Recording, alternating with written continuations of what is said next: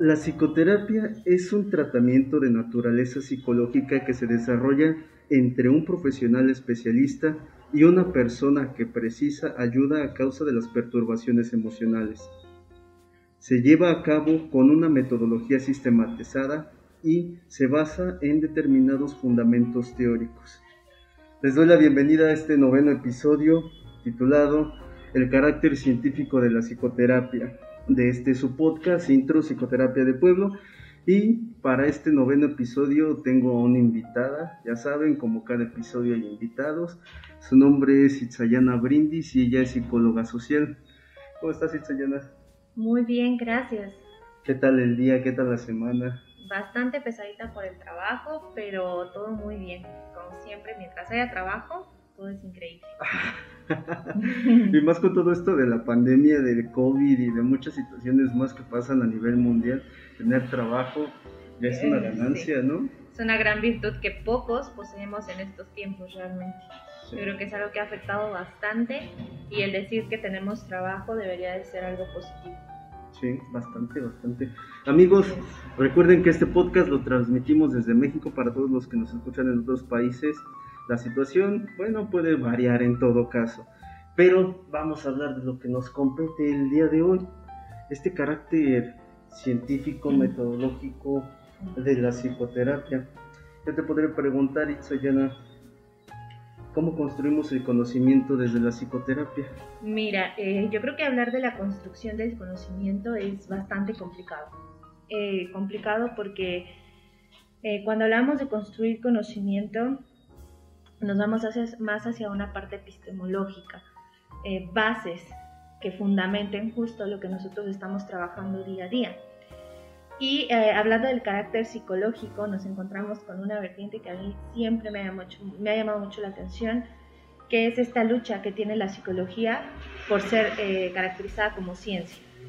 Okay, sí. Entonces, eh, es una lucha que viene de mucho tiempo atrás, en donde por su objetivo de estudio, que era catalogado como el alma, y que de repente se transforma la mente y el comportamiento con la idea justo de que sea reconocida como una ciencia que puede ser palpable, estudiable y que tenga un objetivo y un método de estudio, hace complicado eh, poder hablar de una eh, ciencia a través de la psicoterapia, donde en la psicoterapia utilizamos muchas herramientas ah, que todavía no están catalogadas, tan veráciles o tan concretas o confiables como a lo mejor en otras ciencias, en donde eh, no somos una ciencia exacta como la física, como la matemática, donde algo es como es y no hay cambios.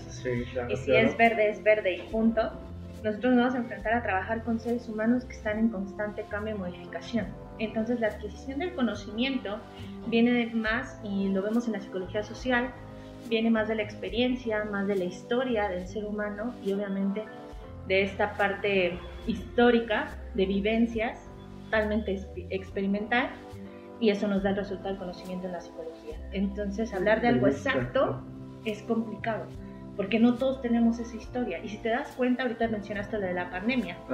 Entonces, quiere decir que cada etapa que vamos viviendo como sociedad se va modificando el conocimiento que vamos adquiriendo y la manera en la que vamos interpretando el comportamiento humano.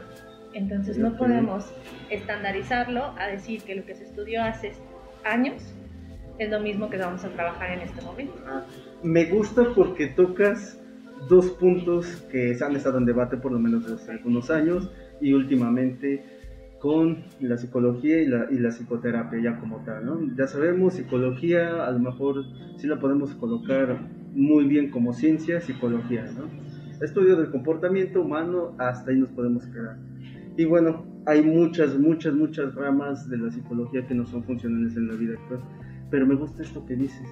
El conocimiento, la estructura de la experiencia de, la misma sociedad nos va a hacer que nos adaptemos, no solo como personas, sino adaptemos nuestros modelos teóricos sobre el entendimiento. En todo caso, me, me, gusta mucho cómo lo abordas tú, utilizaste hoy unos términos muy hermosos, porque tú entras desde el ámbito social. Así es. En ese aspecto tú como psicóloga ¿Cómo has visto cambiar esa teoría en tus años de experiencia? Mira, viene desde la formación. Eh, tú sabes que ahora me dedico a la docencia, entonces en la formación que yo tuve, obviamente las bases teóricas que recibí al ser psicóloga social, pues era antropología, sociología, y entonces metías filosofía y claro, psicología, ¿no? Mezclabas estas cuatro. De repente te das cuenta que van actualizándose cosas que no puedes manejar, que como manejabas antes. Voy a poner un ejemplo. Eh, hay un autor que me gusta muchísimo, que es eh, Michel Foucault, que es uno de mis autores favoritos, que él habla de las teorías del poder. Entonces, justo una de las teorías que él menciona es que el poder no lo podemos ver de manera jerárquica, sino que el poder se mueve en sociedad. O sea, en las relaciones que nosotros tengamos, hasta las más mínimas, en relaciones familiares, de pareja, hasta la relación con los amigos, hay relaciones de poder. No van solo en una estructura de jefe hacia los subordinados, sino en realidad hasta los subordinados tienen sus relaciones de poder entre ellos. Claro, claro. Conforme vamos avanzando en la sociedad y las cosas van cambiando, vamos notando cómo estas relaciones de poder se van modificando. Obviamente de una generación a otra la manera de pensar es muy diferente. Y en la sociedad en la que nos encontramos actualmente, en esta generación, estoy hablando de 2021, los chicos o los jóvenes tienen una lucha de poder constante en todo sentido. Ah, de ganar, ganar. Entonces, si tú recibes una educación en donde tus bases son sociales, son, eh, tus bases epistemológicas son sociales, son antropológicas, y luego te vas a una sociedad que eso ya lo está aislando. Por ejemplo, en la docencia no tengo un carácter epistemológico en el que yo le enseñe a mis alumnos, sino se va más a conceptos eh, concretos. En todo caso, lo que necesitan saber. Exacto, lo que necesitan ah. saber, no las bases. O sea, ya no se meten tanto en, la, en los inicios del conocimiento que están adquiriendo, sino se meten a enseñar el conocimiento de manera directa. ¿Sabes qué me recordaste? Como a, a la primaria cuando te están enseñando matemáticas y el profe te dice, ese no es el método que yo te enseñé para llegar a la respuesta. Cuando en todo caso, ya inclusive ahora con las calculadoras, ya no llegamos ni siquiera a entender ese método, solo es una respuesta y ya. Así es, y en eso estamos. O sea, ya ahora, por ejemplo, las tecnologías nos han brindado la manera, eh, voy a decir, fácil de obtener conocimiento. Entonces tú obtienes, obtienes, obtienes, obtienes, porque buscas la información y con una palabra que tú coloques en el buscador, te sale infinidad de información. Cuando eso antes no sucedía. O sea, antes tú tenías que meterte a los libros realmente, sacar tus propias deducciones. Leerte como 20 páginas solo para entender un solo concepto. un concepto, exactamente. Y varios autores. Entonces tú tenías que contraponer autores para poder entender un concepto y darle un sentido. Porque si algo siempre he creído o al menos en mi formación me lo enseñaron, es que no te puedes quedar con algo que tú lees. no puedes darle eh, una absoluta eh, verdad a lo que tú estás leyendo, sino que tienes que buscar otras opciones y quedarte con la que a ti mejor te acomode, de acuerdo a las necesidades profesionales que tú tengas. Entonces en la actualidad eso ya no sucede tampoco. Ya estamos como, me voy al internet, lo que yo obtengo, y eso es con lo que me quedo. Que ha sido una de las grandes críticas por las cuales Mm, hay escuelas que sí permiten, hay gobiernos que sí permiten el uso de las TICs o las TACs y otras no. Claro que no, porque entonces privas el conocimiento, la adquisición de conocimiento puro, puro en el sentido en el que tú lo estás adquiriendo, tú estás recolectando la información, que es el método científico, tú estás recolectando información y tú estás adquiriendo tus propios conceptos para transformarlos y transmitir. Hace un ratito que estabas hablando de, de que eres docente, noté cierta preocupación en tus ojos al, decir, a lo mejor esto ya lo traes desde hace mucho tiempo, eh, el que sea algo incluso contradictorio para ti esta construcción del conocimiento, puesto que tú estás enseñando a psicólogos hasta donde tengo entendido. Así es, entonces para mí a veces llega a ser justo, como lo mencionas, frustrante, que es parte de una de las experiencias, porque entonces es como proporcionar un conocimiento que a mí me parece incompleto siento como si estuviera brindando un conocimiento incompleto porque estoy transmitiendo lo que yo ya aprendí, pero no están ellos teniendo la oportunidad de generar sus propios conocimientos. Entonces me doy a entender en esa parte. Eh, solo se están quedando con lo que yo puedo transmitirles. Y ahí me enseñaron una manera de adquisición totalmente diferente, en donde te doy muchas opciones, tú recapitulas. Que si no me recuerdo, tú eres, tú eres saliste egresada de la UAM. Así es, de la UAM. ¿no? Y, y, su modelo de, de, aprendizaje, de enseñanza es vete al campo, ¿no? De, alguna manera. Es un modelo realmente muy diferente, o sea, es un modelo que incluso eh, tengo entendido que no existe en otra universidad de México, ni siquiera en las demás unidades de la UAM. La UAM Xochimilco eh,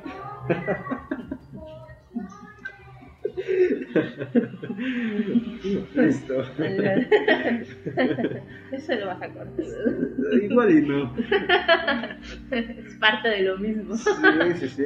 amigos, estábamos aquí, pasó el del fierro viejo, pero creo que se va a quedar. Es parte de que estemos saliendo al campo. Ya saben, a veces nos quedamos allá en el estudio, a veces tenemos que ir a visitar a nuestros, a nuestros colegas y en todo caso a veces por, por las vías remotas. Pero estamos hablando de ese modelo que... Sí, eh, el sistema modular eh, no lo comparte ninguna otra unidad de la UAM y es un sistema en el que el docente no es, como estamos acostumbrados, una guía. Eh, nosotros estamos, perdón, no es una autoridad, me, me equivoqué de la palabra, no es una autoridad, sino es más bien justo una guía. Eh, incluso la manera en la que tú te sientas es circular.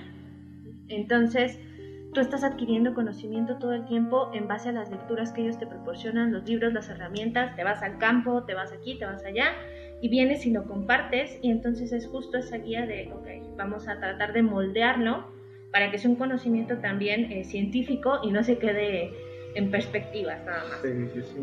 Y ahora, o como un dogma incluso. Exacto. Que ahorita se está defendiendo mucho eso que me enseñaron, pero pues bueno, no damos base, solo es el, mero dogma que aprendimos en la escuela de ese profesor profesor. Y eso es lo que está sucediendo, es lo que yo siento, que yo transmito y se quedan con eso y no hay interés a veces por profundizar en conceptos, profundizar en autores, profundizar en nada la frustración de todo buen profesor, profesor universitario. De hecho. Yo creo que sí. Y, y, quiero volver a retomar esto que tú estás diciendo, porque el formar psicólogos y más especial o especialmente los que ya vas viendo dentro del área clínica, los que vas viendo que se van a organizacional, a, a educativa, etcétera, etcétera. Bueno, tú como, como maestra, como profesora en esta construcción del conocimiento, ahí lo llevas, ¿no? Como tú dices, concepto, concepto y, te quedaste con lo que tienes. Pero ya hablando en unas cuestiones clínicas donde como psicólogos y especialmente como psicoterapeutas debemos estar dudando de lo que hacemos día con día, de algún modo. No nos vamos a meter a las paranoias, pero, pero sí. hay que estar dudando. Es que hay que estar actualizándose. Mira, te voy a comentar algo que mencionas con la parte psicoterapéutica. Eh, yo tengo algo muy marcado y es que cuando yo eh, ingresé la licenciatura, a mí tres profesores me dijeron, no quiero que pienses que por el hecho de estar en una licenciatura en psicología ya eres psicoterapeuta. Y a mí eso se me quedó grabadísimo. Porque entonces yo entendí que el hecho de tener un título en psicología no te da las herramientas necesarias para ser psicoterapeuta. Y ahí viene el detalle muchos que están en el campo psicoterapéutico no se preparan más y se quedan estancados con lo poco que aprendieron en la escuela. Y hay que recordar que la escuela te mete todas las áreas.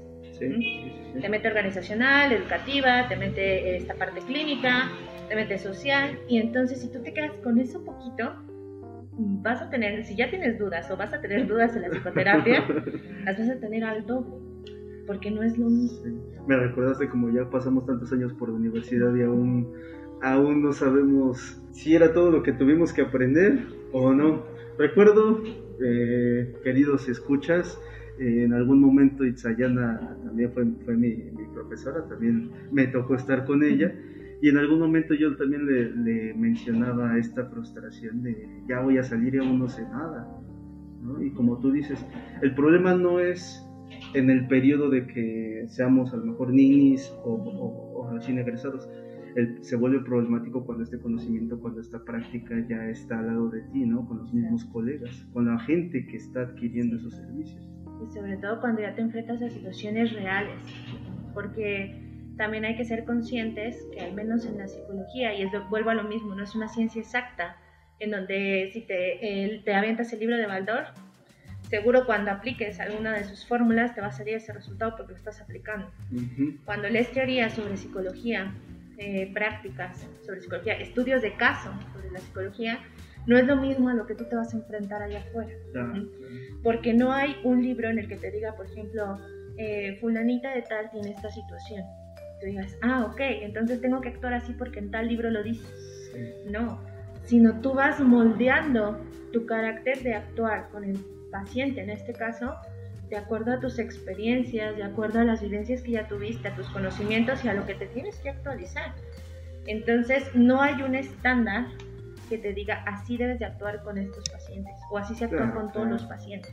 Sí, y más cuando los libros de psicología y especialmente del ámbito terapéutico clínico, la mayoría de los casos que presentan son de éxito. Exacto. ¿no? Y eso se vuelve problemático porque podemos caer en la fantasía nosotros. Como tú dices, si aplico A y B, me va a salir C.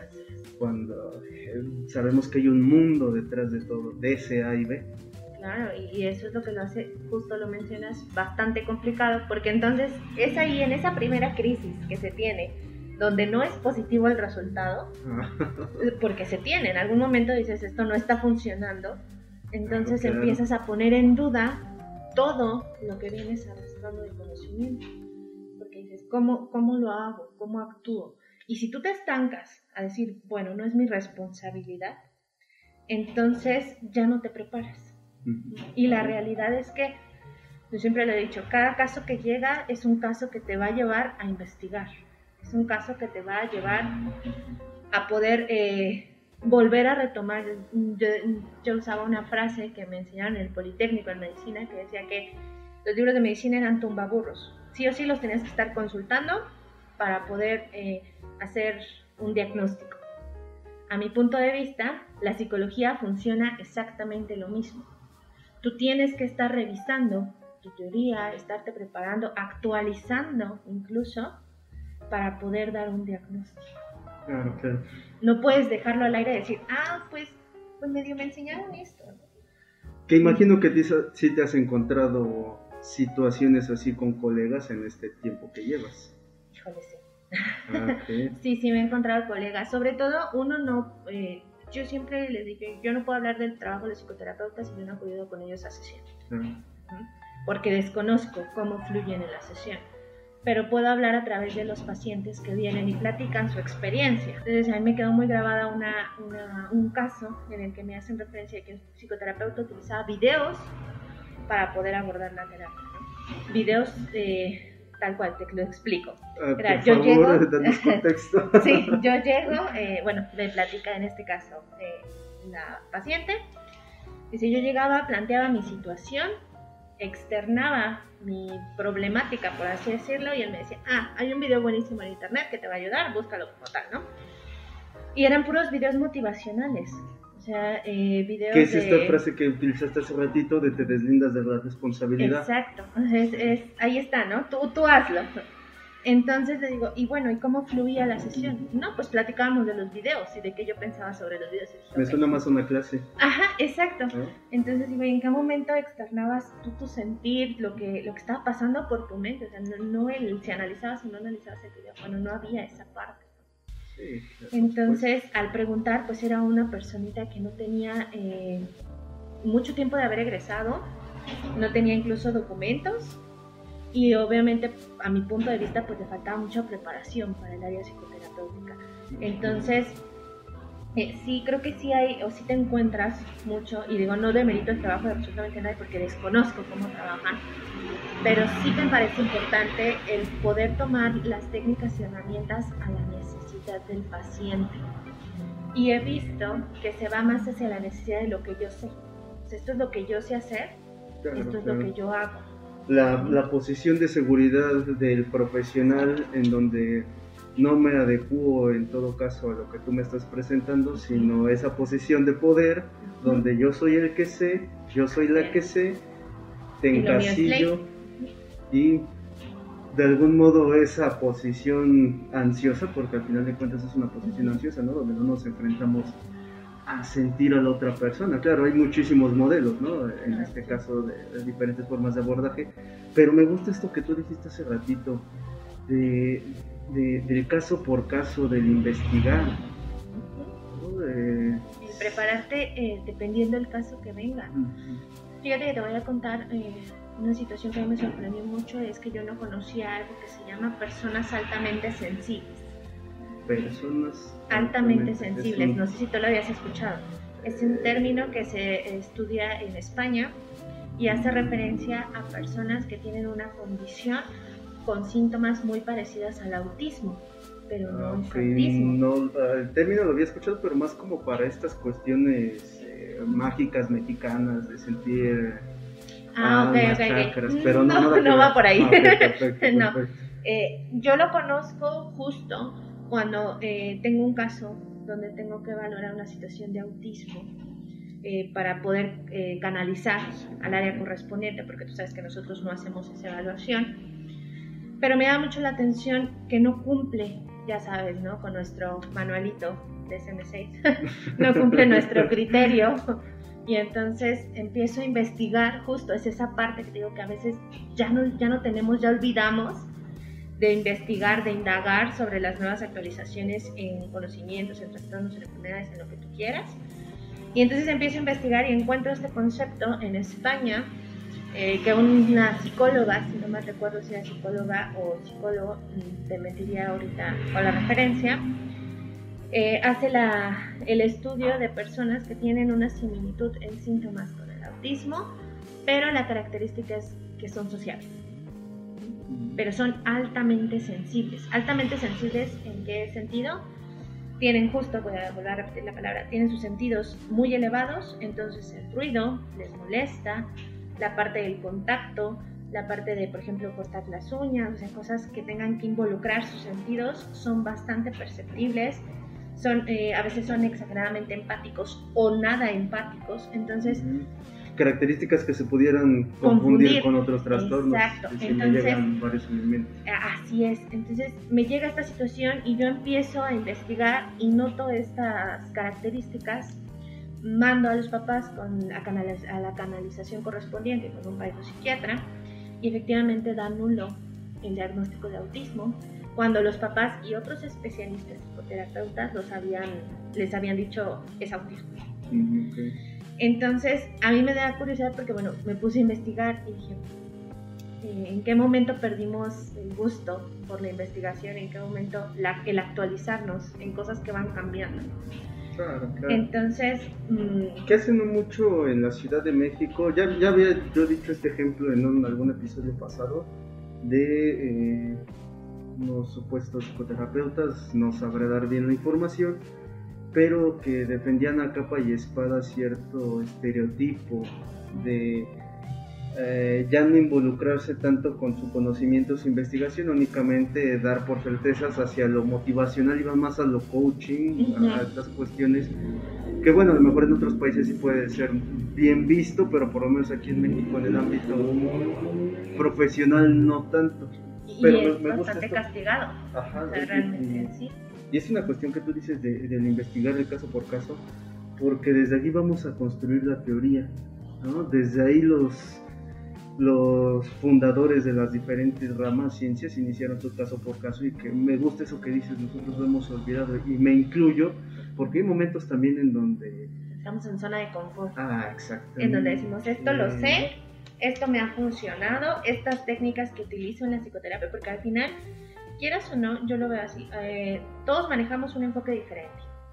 Eh, ya sabemos que algunos son un poco gestal, humanistas, existencialistas, psicoanalistas, eh, conductuales, pero al final hacemos el mismo procedimiento científico, sin, no sé si, si somos conscientes de ello o no, el investigar, dar una hipótesis, aplicar herramientas y obtener resultados. El deber ser sería que sí.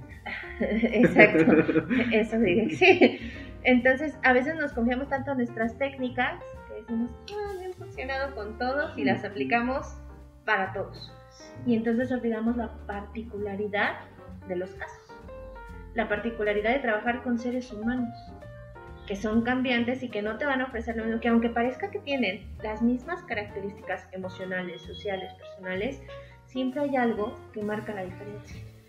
Y no le damos ese, ese plus. O sea, los hacemos todo lo posible por estandarizar, porque es más sencillo.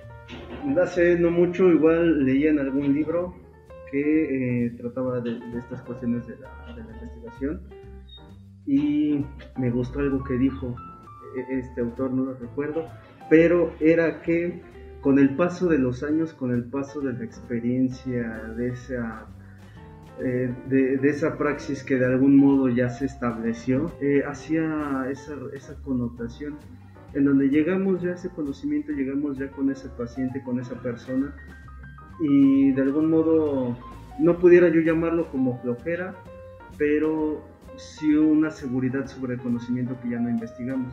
Y bueno, es un pecado en todo caso. No, no, no, no quiero decir pecado, no me quiero meter en lo religioso.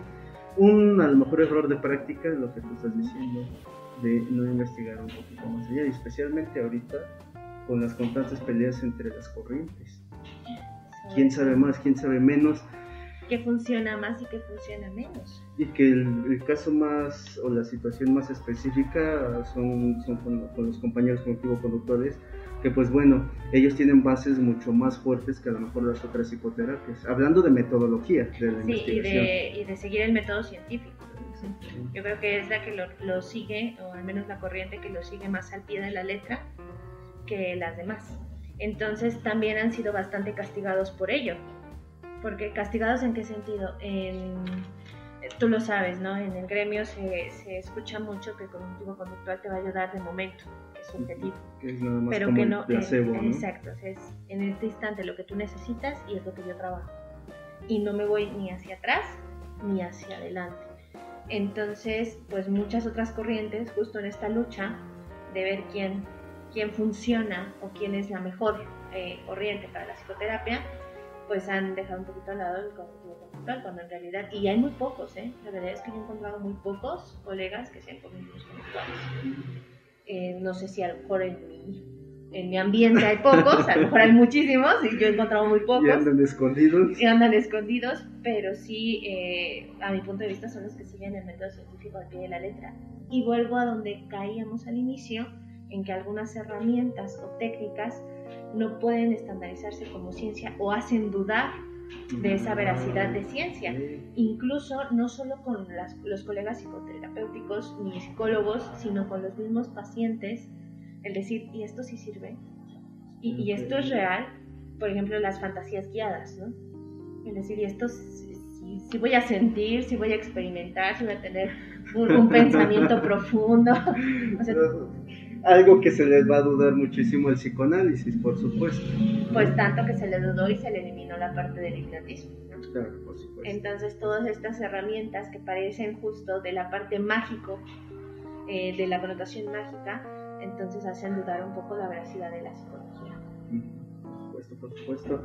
Ya no entre, eh, entre los mismos como colegas, como tú dices, entre el mismo gremio, sino entre la misma, la misma gente, que es la que realmente en el campo, en la vida real, en el momento real, ya van a, hacer llegar a las demás personas, a las demás personas, lo que hacemos o no hacemos dentro de la misma práctica, ¿no? Claro. Tú lo dices.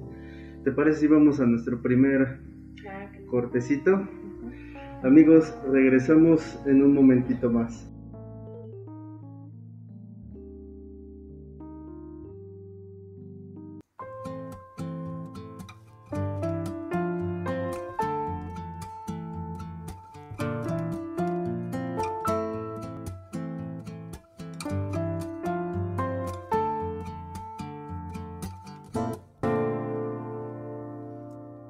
Ya estamos aquí de vuelta, amigos, en esta segunda parte de, nuestro episodio, el carácter científico de la psicoterapia, con nuestra invitada Itzayana. Y pues bueno, en la actualidad existe la necesidad de sistematizar las técnicas psicoterapéuticas más efectivas para la prevención, manejo y rehabilitación de muchos trastornos mentales, como también aún están por establecerse los criterios de la prescripción específica de la terapia que mejor se ajusta a las necesidades. ¿Qué piensas de esta frase que acabo de, leer? Mm, me, me quedé pensando no, en... No, no te puse atención. No, no, no, me quedé pensando justo eh, en la parte donde mencionas esta actualización o buscar las mejores técnicas o herramientas para poder dar un tratamiento, seguimiento y prevención.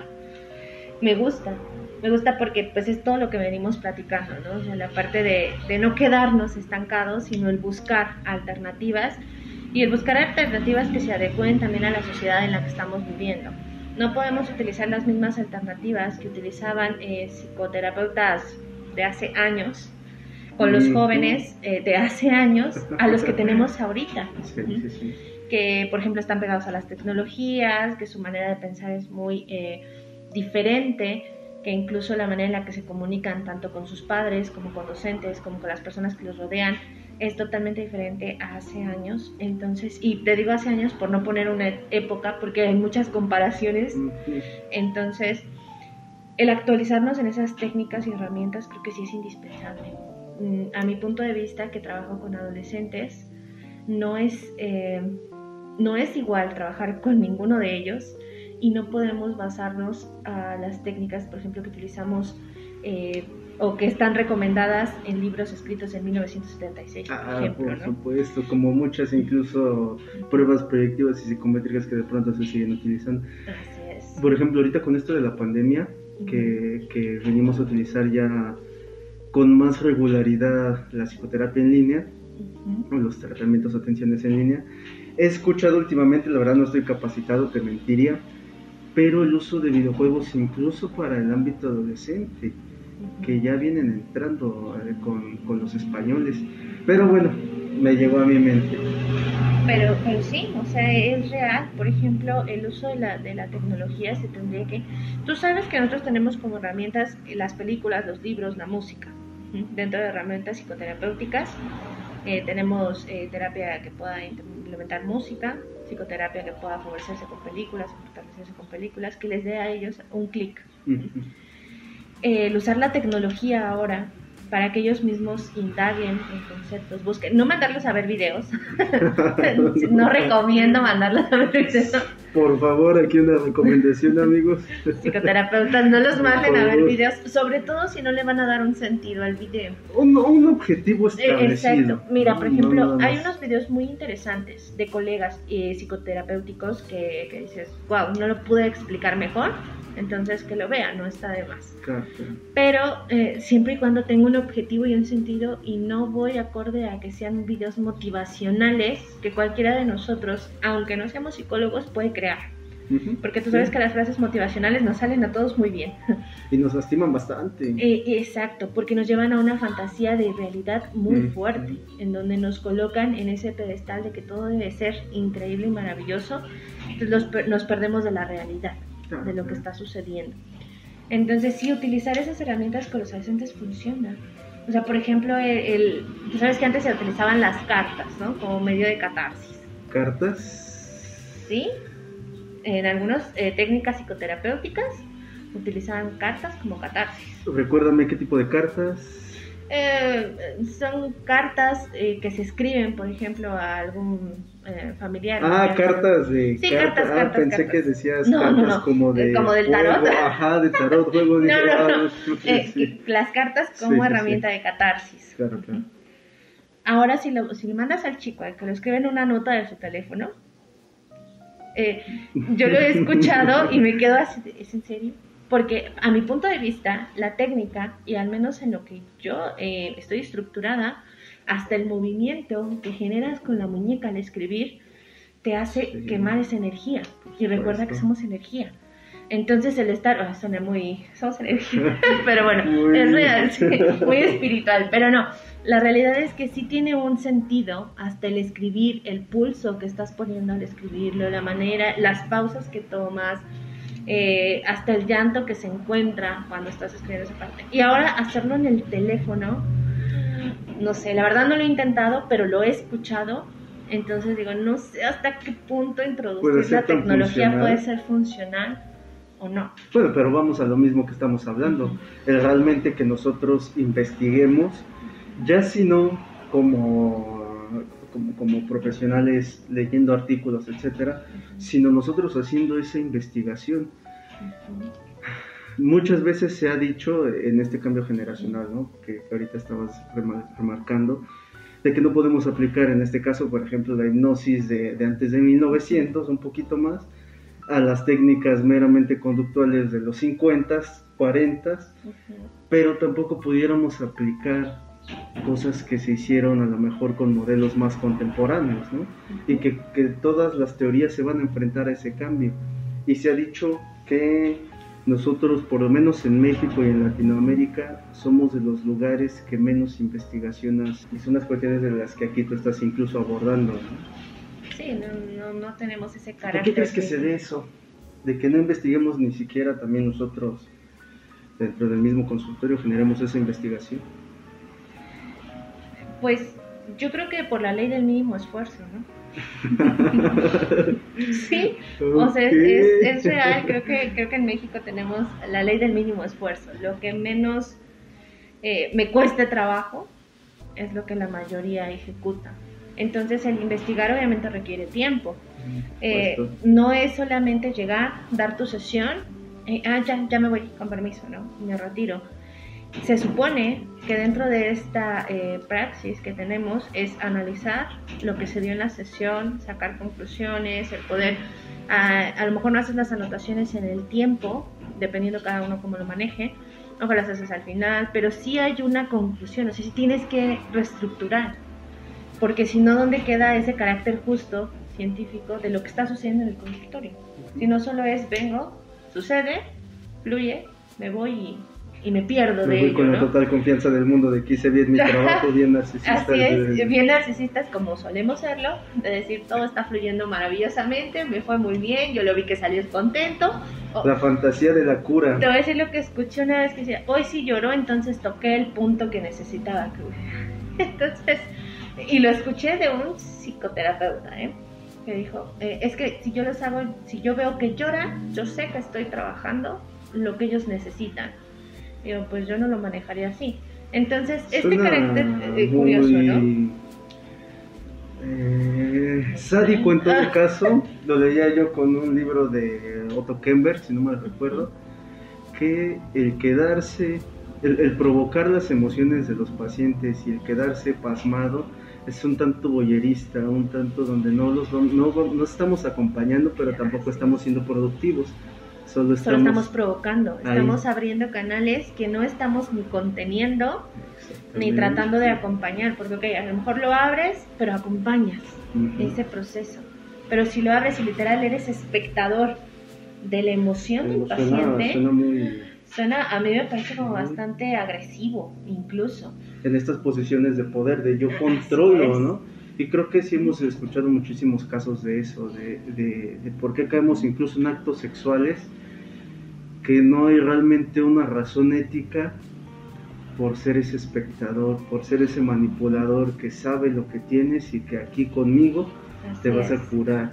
O las indicaciones directas, ¿no? O sea, decir, tienes que hacer esto. el, tal cual lo tienes que hacer sin darle al paciente la oportunidad de tomar una decisión. Porque al final es tomar una decisión. Tú, no puedes eh, obligarlo ni dirigirlo hacia dónde debe dirigirlo, sí, no encuentro la palabra.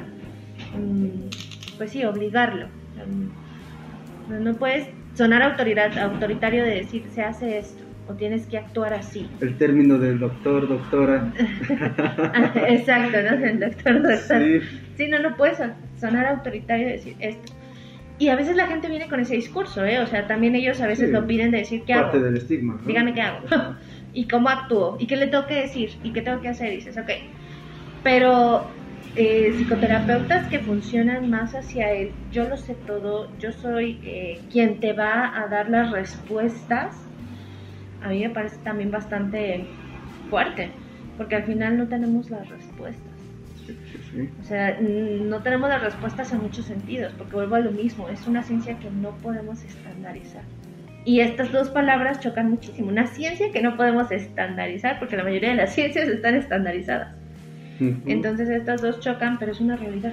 Trabajamos en base Que ahorita algunas teorías ya están ocupando la palabra formalización. formalización de la técnica o formalización de la teoría, donde dejamos ya estas posiciones de poder, de, técnicas, de dogmas, estereotipos, y nos vamos ahora sí a investigar, podemos incluir incluso ya todas las perspectivas de género y demás situaciones, donde ya, nos, ya estamos trayendo esa teoría que en algún momento funcionó, pero la estamos adecuando y readaptando, sin caer tampoco en, generar robots dentro de la, terapia, ¿no? en, esos, en esas posturas de autoridad. Sí, tratar de, de, actualizar. Y esa es la, la parte, actualizarse. O sea, el actualizar el conocimiento a, a las necesidades de la sociedad, lo que vamos eh, revisando, pero tampoco queremos estudiar la sociedad. O sea, no queremos ver cómo ha ido cambiando, porque vuelvo a lo mismo. Yo, yo estoy, no todos, pero vuelvo a que tenemos esa ley. Eso suena interesante eh, esa ley del mínimo esfuerzo. O sea, no queremos, eh, no queremos hacer más de lo que creemos que no nos corresponde. es como, yo ya sé esto, yo hago estas, yo utilizo estas técnicas, yo aplico estas herramientas. Si sirven, qué bueno, y si no, es responsabilidad del paciente. Y cedemos toda la responsabilidad ahí. De decir, pues yo ya hice lo que podía y entonces es él quien no quiere.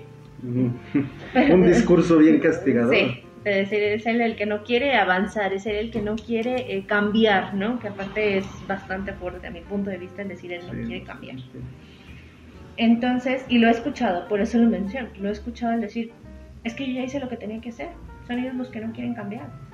Y dices, mm", y volvemos a eso, no te estás esforzando por actualizar. Nos ponemos en una situación de confort, ¿no? Así es, tienes que ver, ok, si estás trabajando con niños, ¿qué niños ¿Qué niñez hay ahorita?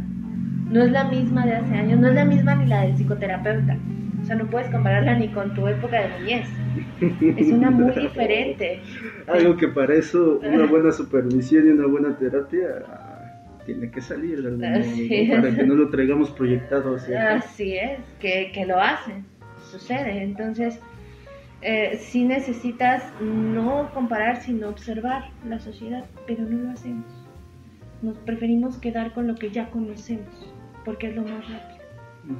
Y también hablamos de, cuestiones mm, factibles en cuestión de tiempo, en cuestión de, de, que obviamente estamos hablando de que los psicoterapeutas, al menos en el gremio que conozco, la mayoría se dedican a otras cosas aparte de la psicoterapia, entonces esto les deja escasez en tiempo de investigación y no les permite estar involucrándose tanto con la parte de, investigar conceptos, investigar nuevas herramientas, investigar nuevos eh, trastornos, nuevas enfermedades mentales, nuevos conocimientos que ha surgido, nos quedamos un poquito más estancados porque no hay tiempo.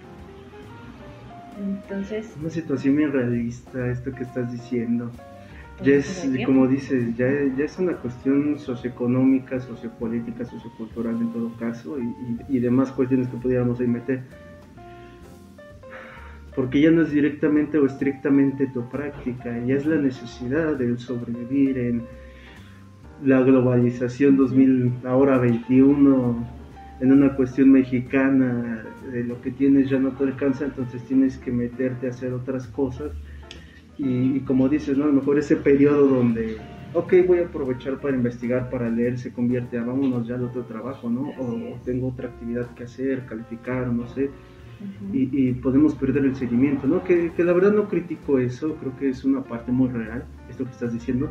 No lo había yo escuchado, no lo había yo escuchado del todo, que un psicoterapeuta o, un profesional de psicología lo dijera tan abiertamente. Pero es una realidad. Es una realidad. Es una realidad porque también hablamos de que estamos en una eh, carrera muy demandada, muy demandada en el sentido campo laboral. Entonces, eh, literal somos muchísimos. La verdad, yo, yo hacía la broma en algún momento de decir que hay más psicólogos aquí donde vivimos, eh, psicólogos consultorios psicoterapéuticos aquí donde vivimos que tortillerías. Y de verdad, haz un análisis y te vas a encontrar más, psicólogos, eh, más consultorios que tortillerías. Entonces, la, la, demanda es muy fuerte. Entonces, justo esta cuestión económica, cultural, social, incluso familiar, que estamos viviendo, situación pandemia, todo lo que nos hace como justo eh, seres históricos, seres parte de la sociedad, nos lleva a no tener tanto tiempo.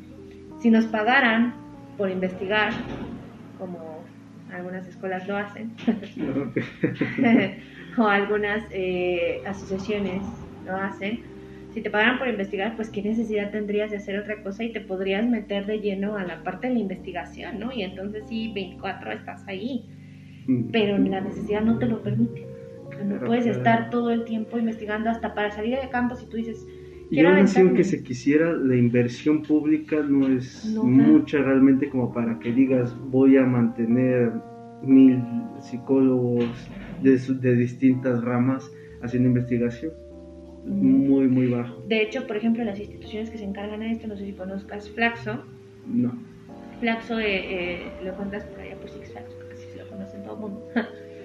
eh, es un centro justo de ciencias sociales que se dedica a brindar maestrías, bueno, estudios de posgrado y doctorado para profesionales de ciencias sociales, dentro de ellas obviamente la psicología. Y justo es esta parte, es un centro de investigación enorme. Pero para entrar ahí es dificilísimo. Unos filtros. Así es, son filtros que casi casi debes de llevar ya publicados libros, artículos y un gran historial para que te acepten, porque al final justo van a invertir en ti para que tú sigas investigando. Entonces sucede lo que estabas diciendo, ¿no? Si hubiera tantas herramientas, luego te paso el dato, ya te he dicho carita de yo quiero, yo también quiero. No, me suena bastante curioso, pero, así, por supuesto, tú sabes que me, me, gusta muchísimo eso, pero me recordaste lo que sucede muchas veces con Chapingo, cuando igual las becas para seguir investigando y no me crean amigos, pero eh, por ahí se ha sabido que a lo mejor se gastan en alcohol o otras cosas más que en aprovechamiento hacia la investigación. ¿No? me crean, un chiste. Son rumores. Rumores. nada, nada está comprobado científicamente. no, tengo el dato, dijo, eh, Andrés Manuel, yo tengo otros datos. Pero, es una realidad. Es una realidad, no se le invierte en investigación. En México, o sea, en México no se le invierte en investigación, al menos en la psicología no. A mí me sorprendió mucho con la situación pandemia que a lo que menos se le estaba dando prioridad era la estabilidad emocional. Que bueno, hablar de estabilidad es otro tema, ¿no? Pero la estabilidad emocional. El estándar. Ajá. De la sociedad frente a esta situación.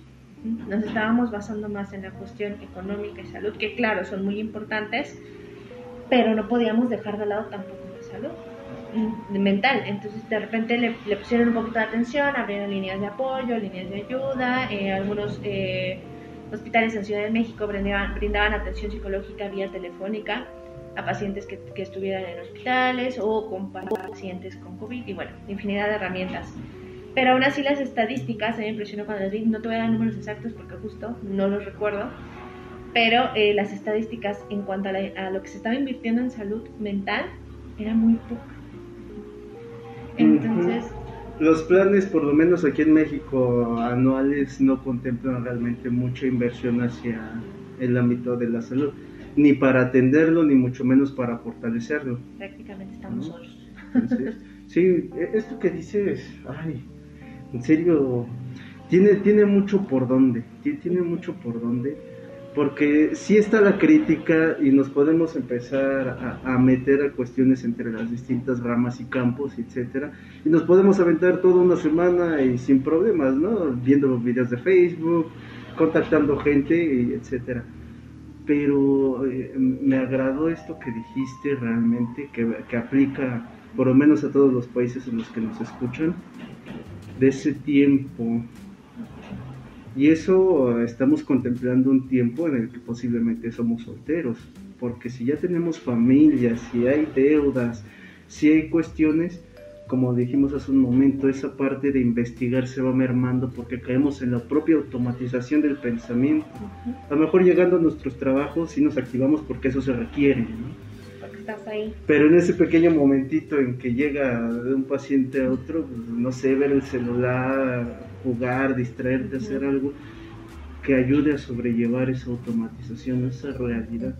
Me parece muy acertado esto que estás comentando. Amigos, mm, déjenos por ahí en sus comentarios más adelante. A ver, ¿ustedes qué opinan de esto? Sería un tema muy importante que pudiéramos abordar y, y a ver qué va saliendo. Pero nuestra invitada Itzayana creo que lo pone muy, muy, muy bien. Y bueno, creo que nos, nos especificaste muy, muy claramente ambos campos, la investigación y la práctica, sin meter realmente tantos conceptos controversiales, sino realidades. Que me gustó muchísimo cómo lo, cómo lo trabajamos, cómo lo, lo platicamos. Y pues bueno, el comentario final, algo que nos quieras recomendar, Sí. algo que te preocupe. Todo me preocupa, yo soy bien preocupada.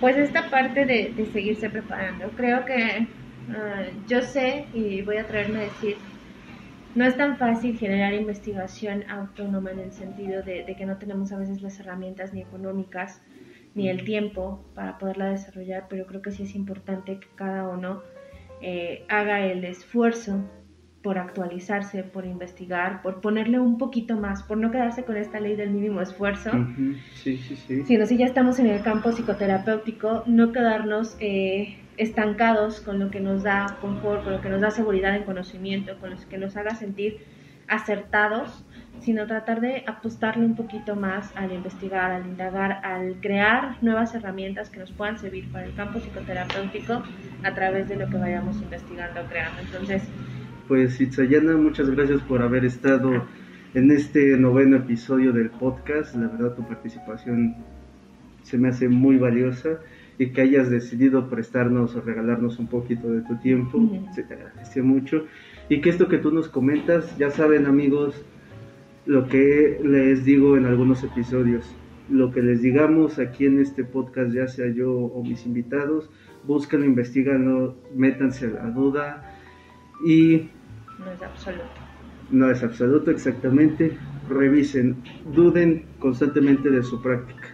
Quiero agradecerles por escuchar este podcast, por porque gracias a su participación esto sigue creciendo. Si tienen sugerencias o dudas, ya saben, pueden buscarnos en la página de la revista psicológica o en todo caso al correo de, de- del grupo que tenemos colocado en las distintas plataformas. Compártanlo, compártanlo, inviten a sus amigos a escucharlo. Recuerden que esto está en Spotify, iTunes, el podcast y YouTube. Entonces nos vemos a la próxima. Me despido, Eduardo Olivares. Nos vemos. Este podcast llega a ti por Grupo de Investigación Social y Apoyo Comunitario.